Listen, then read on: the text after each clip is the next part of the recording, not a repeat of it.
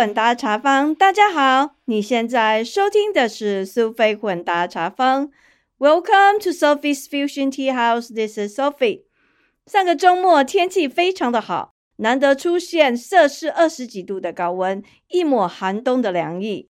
趁着好天气，我们开车出门游玩，逛了我们最爱的 Farmer Market 农夫市集，还有附近的大学城。顺便趁机好好大吃一顿学校附近的美食佳肴。天气好，真的是让人心情也很开朗。希望空中的朋友，你也享受越来越棒的好天气，抹去寒冬的凉意，乐在生活之中。好天气让我怀念高雄的温暖，还有之前在那里度过的一些趣味生活。接下来我要跟大家聊聊高雄这个温暖的城市。我们在其中经历的一些趣味故事。首先跟大家聊聊公园运动风，接着是阿公与阿豆啊变输牙的故事，还有小孩的夜间放风运动。最后聊聊外国人入境不随俗，坚持做自己的宝贵经验谈。希望你会喜欢今天的内容。在台湾，通常在早上或是傍晚，都可以看到很多人，男女老少在公园运动。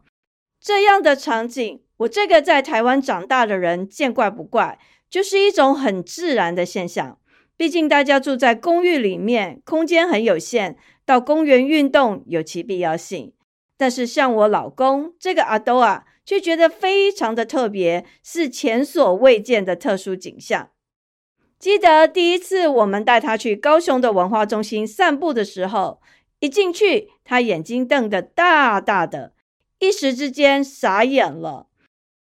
文化中心的广场前，很多人在练习溜直排轮，而且散落在不同的角落。有些人在跳有氧舞蹈，有些人在练气功，还有各种我搞不清楚名称的运动。总之，很多人都在各处运动。那二楼的表演厅前面有很多年轻人在练习街舞，侧门附近也有人在唱卡拉 OK，还有很多小孩在骑脚踏车。总而言之，林林总总，放眼望去，各个不同的角落，各种运动跟活动都有。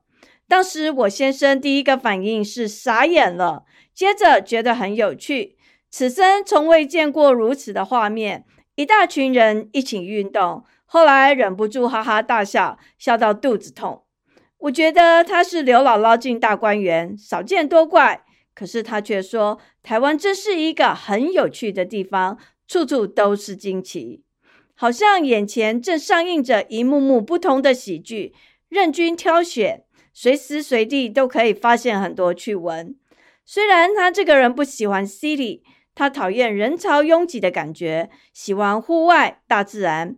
但是在文化中心看到这些运动的人群，对他来说就像是在看实境表演秀，也算是在拥挤的城市中难得的特殊娱乐。另外，一般的公园，他也觉得跟美国很不一样。他观察到很多老人在公园运动，那些老人看起来身体都还蛮健朗的，keeping good shape。他觉得台湾很多老人都精力旺盛。活力充沛，还有就是公园有很多奇奇怪怪的设备，随时都有人站在上面运动，动来动去，不知道在干什么。后来我跟他解释，那是健身的器材。我小时候公园也没有那些东西，但是现在倒是蛮常见的，有很多我也不知道该怎么用。反正我就建议他，看到别人怎么做，你就学着做，这样你就会了。而他最不能接受的就是有些公园有那个脚底按摩的健康步道。我曾经让他试着脱下鞋子踩在上面试试看，跟他说那是 massage 按摩，有益身心健康。他脱下鞋子走了几步之后，大声哀哀叫，还说这简直就是酷刑，哪是什么健康步道。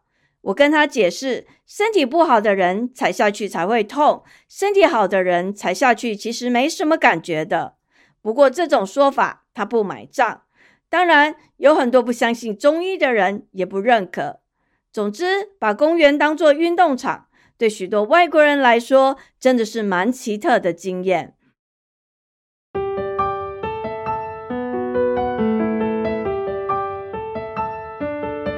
这个先生，他是一个好动儿，很爱运动，也是个不服输的人。在高雄住那段时间，整天待在公寓里面，很像被关在笼子里的动物，其实蛮难受的。好在有公园可以去，而且就在楼下，非常的方便。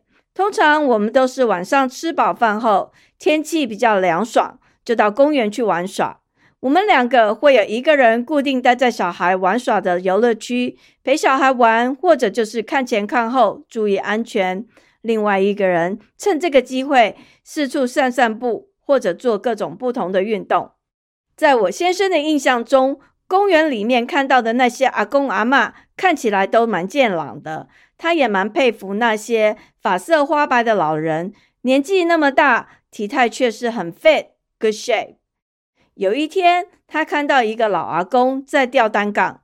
这个老阿公很厉害，看起来轻松不费力，脸不红气不喘，连续吊了很多下。他心里想，那个阿公可能曾经是体操选手，或者是吊单杠的高手之类吧。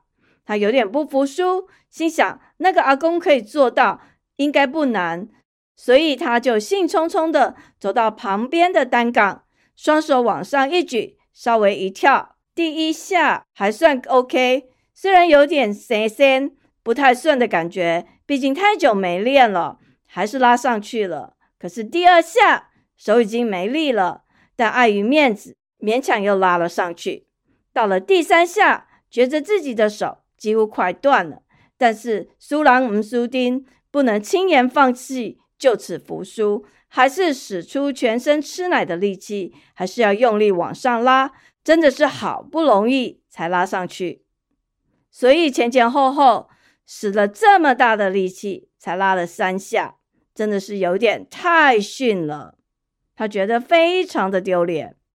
但是那个阿公看着他，没说什么，只是望望他。两个人没有交谈，就这样互相看着对方一眼，然后各自走开了。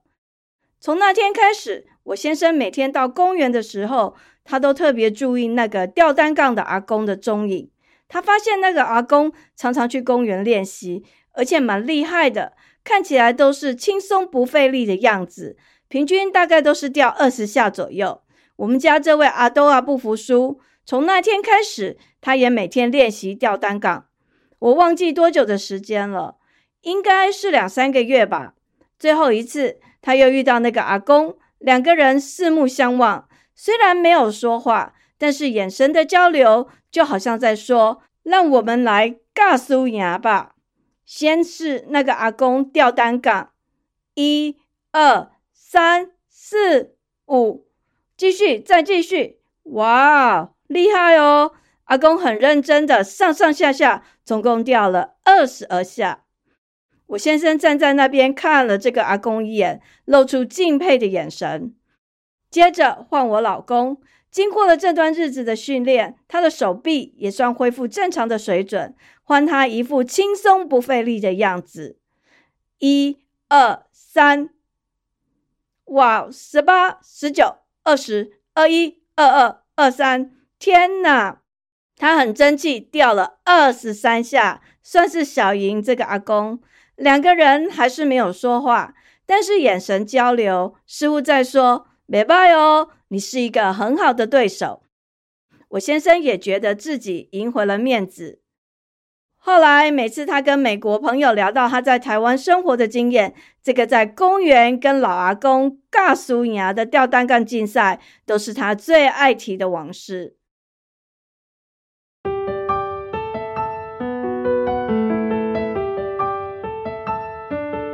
讲到高雄这个温暖的城市，我用“温暖”这个词来形容，不仅是指高雄的天气，还有高雄的人热情的特质，真的是蛮特别，也蛮温暖的。我们住在高雄那段日子，因为住在公寓，小孩年纪小，在房子里面跑来跑去，容易吵到楼下的邻居，所以几乎每天晚上，我们都会在公园度过。离我们家就一个路口的生日公园，是我们每天晚上休闲运动、带小孩去放风，让他可以舒展筋骨的好地方。在那里，我们度过了很多快乐难忘的记忆。高雄很热，很多人都喜欢躲在家里面，但是我们不喜欢一直窝在家里吹冷气。几乎只要天气晴朗，没有下雨，我们一家三口就会到公园去玩耍。因为晚上的时候，高雄有海风，所以在户外有风，即使温度很高，其实还算清凉。我的孩子当时大概四五岁，正好是好动的年纪，所以每天他都很急着要去公园跑跑跳跳。其实也没有做什么特别的事情，就是在那里爬上爬下，玩溜滑梯。或者跟一些在公园玩的小朋友追来追去，就这样一个晚上一两个小时的时间就耗过去了。小孩放电之后玩得汗流浃背、精疲力竭，然后回家就很容易睡觉，真的也蛮好的。我这个人交友圈其实还蛮封闭的，就只有同学跟同事这两类人。但是我们去公园运动这段时间，坐在旁边等小孩的时候，倒是认识了蛮多的陌生人。也因为这样的机缘，跟很多婆婆妈妈、爷爷奶奶成了公园聊天闲谈的朋友。我的小孩一开始都是自己玩，但是我鼓励他跟其他小朋友互动，毕竟他是独生子女，自己一个人其实还蛮孤单的。趁这个机会跟大家互动，也可以培养一些社交人际关系。很多人看他长得不一样，混血儿的样子，所以还蛮有优势的，也很愿意跟他玩。特别是听到他讲话，发现这个看起来像外国人的小孩，居然还会说中文，就更愿意跟他玩耍。当小朋友玩的时候，我就在旁边运动。久而久之，每天几乎都看到类似的面孔。后来就变成一种习惯成自然的关系，就很自然的跟在旁边等待的家长或是那些阿公阿妈一起聊天。记得有一个阿公常常带他孙女到公园玩，那个阿公跟我说，他是帮忙他女儿带小孩。他说大的念国中，他女儿每天都很忙，要在那个孙子到不同的地方去补习或上茶艺班。跟他来公园的这一个年纪比较小。只有四五岁，也是要上才艺班，但是没有像另外一个那么忙，所以只要天气好，他孙女求他，他就会带他来公园玩。他说他搞不清楚现在的笑脸郎，就是他的女儿，到底在想什么。小孩去补习上才艺，把时间排得满满的，花很多钱，而且把孩子搞得累得半死，结果身体又不好，常常生病。他觉得很奇怪。为什么不能让小孩到公园玩玩就好？简简单单又不花钱，又可以运动，而且还蛮开心的。我跟他说，世代不同，不要想太多。他说他跟他女儿讲，他女儿都不听他的话。他这个老人家能做的就是帮忙带孙子来来去去。其实这个阿公算是比较好的，他虽然在旁边看，偶尔跟我聊聊天，不过他不太干涉他的孙女。不像其他老人一直在旁边跟着小孩上上下下的瞎操心，我觉得他算是一个蛮开朗的，还有开明的阿公。后来有一天，他突然跟我说：“我们以后可能不会常来公园玩了。”他说他先跟我讲一下，免得小孩看不到他们在那边找。他说他女儿想搬到台北去，觉得那边的学校比较好。他觉得高雄就蛮好的，干嘛要搬到那么远去？我安慰这个阿公说：“其实这样你以后就自由啦，可以自己一个人到处去，不用帮忙带小孩。”他对我苦笑。总之，我听出他言谈之间的无奈与不舍。不过，我还是觉得这个孙女其实还蛮幸运的，毕竟还有阿公能带着她来来去去，实在很棒。另外一个是一对母子，妈妈看起来蛮年轻的。小孩比我们家这一个小一岁，母子俩通常都是晚上吃饱饭后骑脚踏车到公园玩，玩着玩着我们就成了朋友。这也是我在公园里面唯一交到的一个朋友。我觉得这个妈妈是一个蛮单纯善良的女性。她不是高雄人，是从其他城市嫁到高雄来的。总之，他们全家人几乎都很好。我先来讲他们家的阿公。一开始我只有偶尔见过他几次，不像这对母子每天都会跟我们玩。但是这个阿公，他本着爱屋及乌的热情，因为他的孙子跟我们的小孩玩，经常听到媳妇跟孙子讲到我们，所以他也很自然的喜欢上我们。他常常叫他媳妇拿一些水果给我们吃。正常来说，我是不会接受亲友以外的人送我东西的。但是我也知道，南部人常会把一些亲戚家里收成的农产品分享给亲朋好友。所以遇到这位热情的高雄阿公，尽管我觉得不好意思，但是还是接受了他三不五时送我们的土产。不过我这一个人比较迷糊，常常忘东忘西。每次他媳妇拿土产给我们的时候，因为我们都在公园里玩，所以常常把那些土产就直接挂在公园的柱子上。好几次我们都回家，打开了门才发现好像少了什么东西，又冲回公园去找。所幸几乎每次都有找到，真的是很不可思议。最扯的一次就是有一次端午节，阿公他特地送我们一袋粽子，我也是挂在公园的柱子上，玩着玩着就回家了。结果走到公寓楼下，才发现刚才阿公送我们的粽子忘记拿了。匆匆忙忙，我们就跑回公园去，居然又找到了，这真的是太神奇了。讲到这里，我忍不住要骂自己，真的是太迷糊了。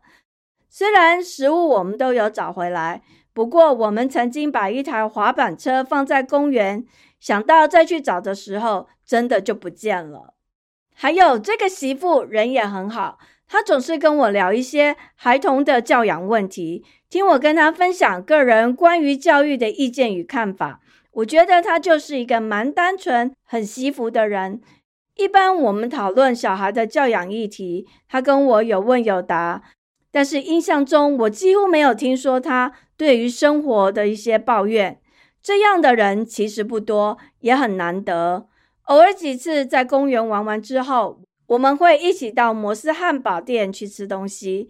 因为小孩子肚子饿，所以有时候我会请客，当做是感谢阿公送我们那些土产的回礼。毕竟有来有往，这样才是应对进退之道。有一次玩着玩着，忽然飘起小雨，小孩又吵着肚子饿要去吃摩斯汉堡。其实他们家离公园还有好几个路口，比我们远一点。我实在不忍心看他们母子在雨天一前一后、一大一小骑着脚踏车回去，我觉得这样有点危险，所以就说：“那我们先去吃摩斯汉堡好了，等一下我开车载你们回去。”后来我们两个大人、两个小孩七手八脚的，好不容易把脚踏车都塞到车子里面，人再挤进去。当时我们两个人都淋湿了，我一直跟他说抱歉，不好意思。其实，如果不是我的坚持要载他们回家，搞不好趁着小雨的时候，他们早就回到家了。结果为了搭我的便车，反而搞得更麻烦。但是小孩却觉得更开心，因为不像平常玩完了之后立刻回家，反而有更多的时间相聚。这样的经验还蛮特别难忘的。后来有一年暑假，我们回高雄时，有跟他们碰面，却不幸知道那个阿公已经离开了。让我听了觉得有点难过，不过我相信阿公在另一个世界应该过得很好。我也永远记得他这位高雄阿公的热情与温暖。总之，我很感谢高雄这对母子陪我们在生日公园玩耍的日子，谢谢他们。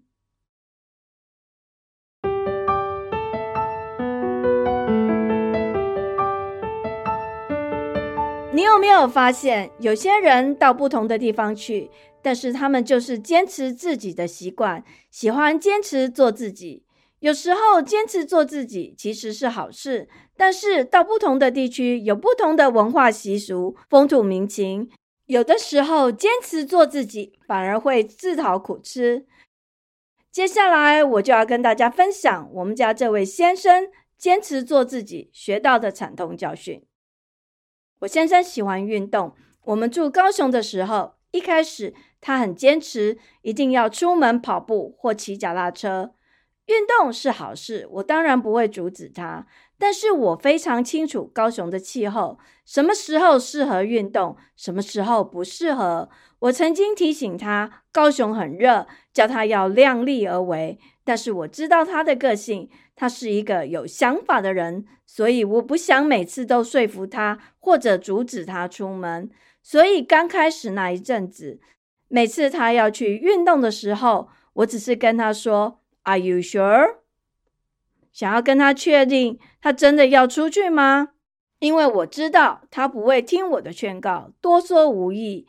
而且他也有看气象报告，也知道外面的温度是几度。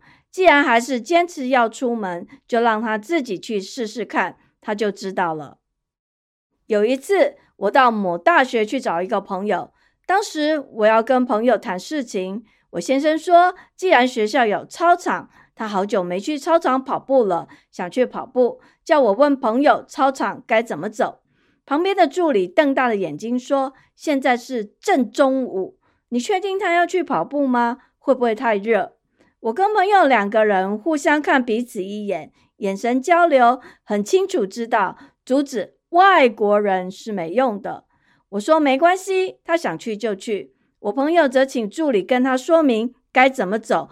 该如何到操场去？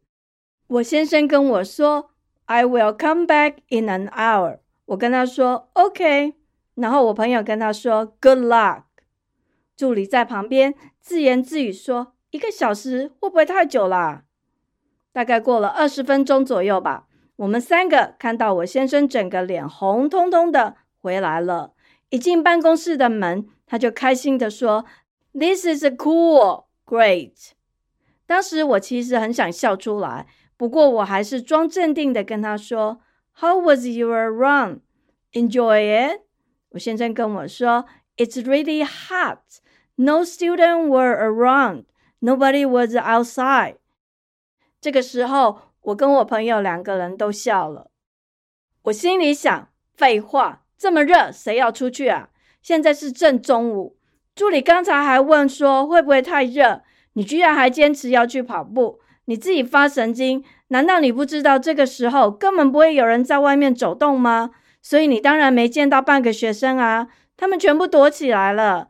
现在你懂了为什么我朋友跟你说 “good luck” 了吧？